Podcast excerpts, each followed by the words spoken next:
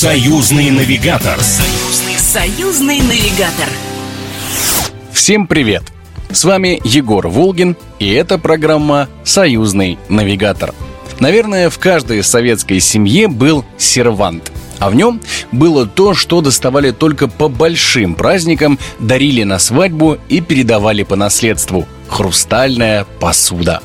И сегодня я бы хотел рассказать вам о тех местах, где появлялся на свет предмет гордости наших мам и бабушек, и откуда и сегодня можно увезти с собой уникальный коллекционный предмет, который украсит и ваш сервант. Конечно, если он у вас есть. Союзный, союзный навигатор. И первой точкой в нашем радиопутешествии станет небольшой городок в Лидском районе западной части Беларуси. Лидский район соседствует с Гродненской областью, которая уже была точкой притяжения на нашей с вами туристической карте.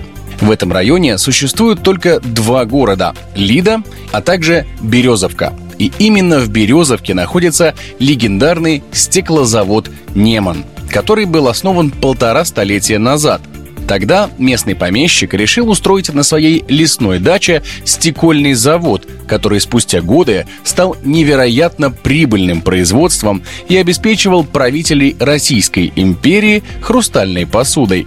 Традиция эта сохранилась и до советских времен.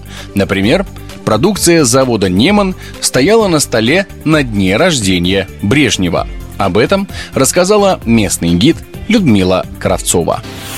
Первое упоминание об этом месте – это вторая половина XIX века и связано именно с тем, что на этих землях при впадении в Неман реки Черная речка было очень неплохое месторождение песка, белого мыльца. И вот этот песок стал тем сырьем, который в смешении с известью стал отдавать производство стекла. Один из помещиков польского происхождения по имени Зенон Ленский обратился к губернатору с целью, чтобы на берегах Черной речки утвердить возможность построить ему гуту. Это производство предметов из стекла. И когда наши земли вошли в состав Российской Российской империи стало очень модным изготавливать бутылки и продавать. Потом у него мануфактуру в 89 году выкупили два человека по фамилии Квасневский и Столе. И началось новое движение, развитие этой гуты. Чуть позже на смену бутылкам стали появляться другие предметы. Это и лампы, это и посуда всевозможная. И вот таким образом чуть позднее были приглашены мастера даже из Западной Европы. И таким Таким образом, вторая жизнь вдохнулась Неману. Изготавливать начали элитарную посуду. Изделия появились из хрусталя. И вот сегодня, продолжая традиции, наш завод Неман изготавливает продукцию чисто вот таким историческим способом. Выдувая каждое совершенно изделие изготовлено вручную. Посещая предприятие, вы можете увидеть, как рождается на свет вот уникальная продукция, как идет нарезка узоров, есть уникальные, конечно же, экземпляры, которые заняли свое почетное место в музее. Помимо того, что вы посетите экскурсию по производству, еще вторая часть экскурсии посвящается посещению музея. В музее история появления, образцы, которые изготавливала, ну и какие-то уникальные вещи, которые штучный товар, и на дни рождения генсеков наших, того же Леонида Ильича Брежнева. Ну и, конечно же, при производстве есть фирменный магазин. Восстановленный после Великой Отечественной войны, стеклозавод долгое время был одним из крупнейших среди родственных ему предприятий Советского Союза – Коренные изменения в судьбе завода произошли в 60-х годах прошлого века, когда сюда прибыли профессиональные художники, которые стали создавать не только утилитарные предметы из стекла, тиражируемые в массовом производстве, но и изделия, выполняемые в единственном экземпляре. Так, было положено начало самобытной школе художественного стекла в Березовке – в музее Немана можно увидеть все лучшее, что было создано на заводе. Благородный прозрачный хрусталь, все мыслимые оттенки стекла самых разных форм, молочно-дымчатое стекло со знаменитой неманской нитью, которая напоминает работы старинных венецианских стеклоделов. Многие экспонаты здесь – настоящие произведения искусства, отмеченные премиями, дипломами и медалями престижных международных ярмарок и выставок. Добраться до маленькой и уютной Березовки можно от Лиды, а также из Гродно и Новогрудок, рассказала Людмила Кравцова. Из Лиды у нас курсирует маршрутное такси, это совсем недалеко. От Лиды это порядка 24 километра. И можно совершенно смело доехать. Потом есть сеть железной дороги, которую еще некогда Столе проложил директор. Это еще конец 19 века, начало 20 века, поэтому железка действующая. А из Гродно, конечно, это автомобильный транспорт. Да, есть прямые маршруты на Новогрудок из Гродно и как раз через Березовку можно попасть. Из Минска таким же образом в движении Лиды можно попасть э, в Березовку. Остановиться в Березовке негде. Гостиничная инфраструктура там пока не развита.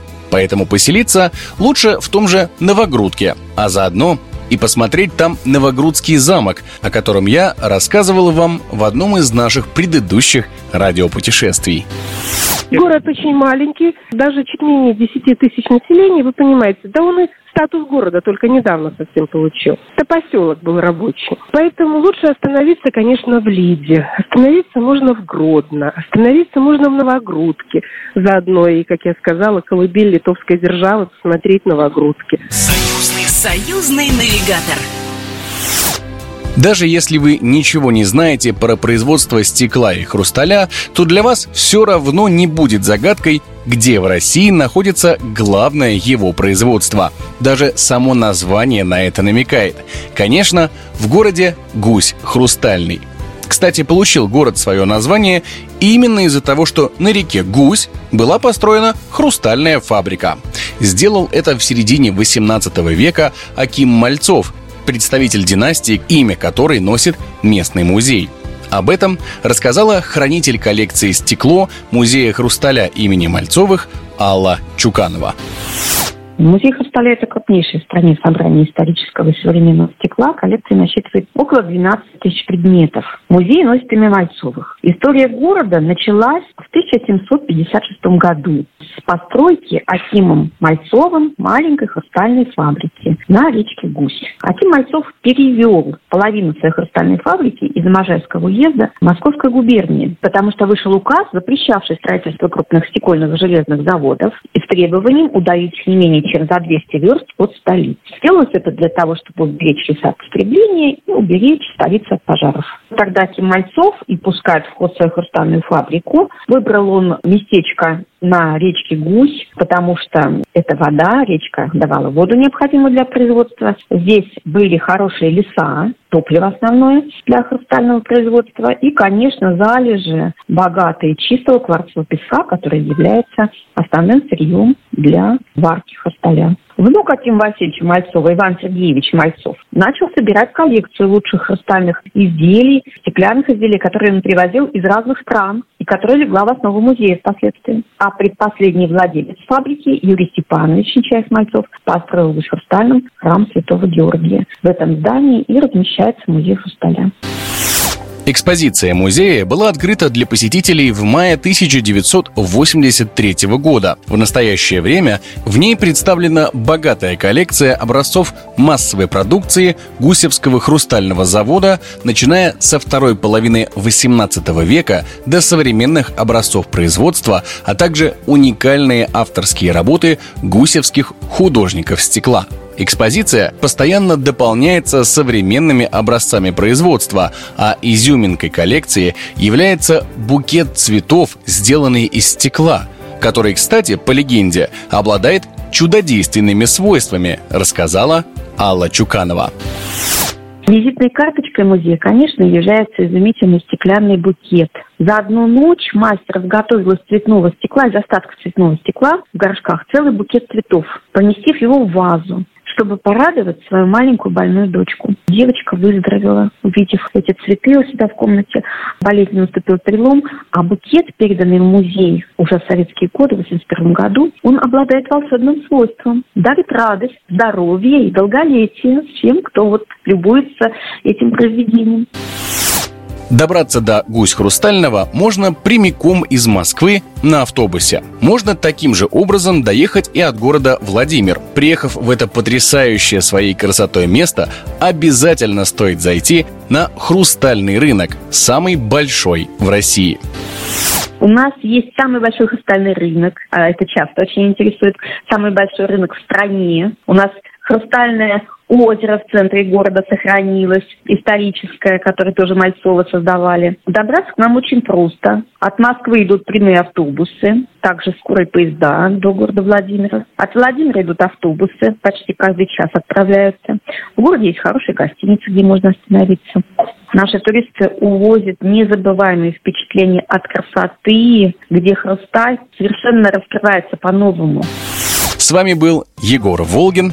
До встречи в следующем радиопутешествии. Программа произведена по заказу телерадиовещательной организации Союзного государства. Союзный навигатор. Союзный, союзный навигатор.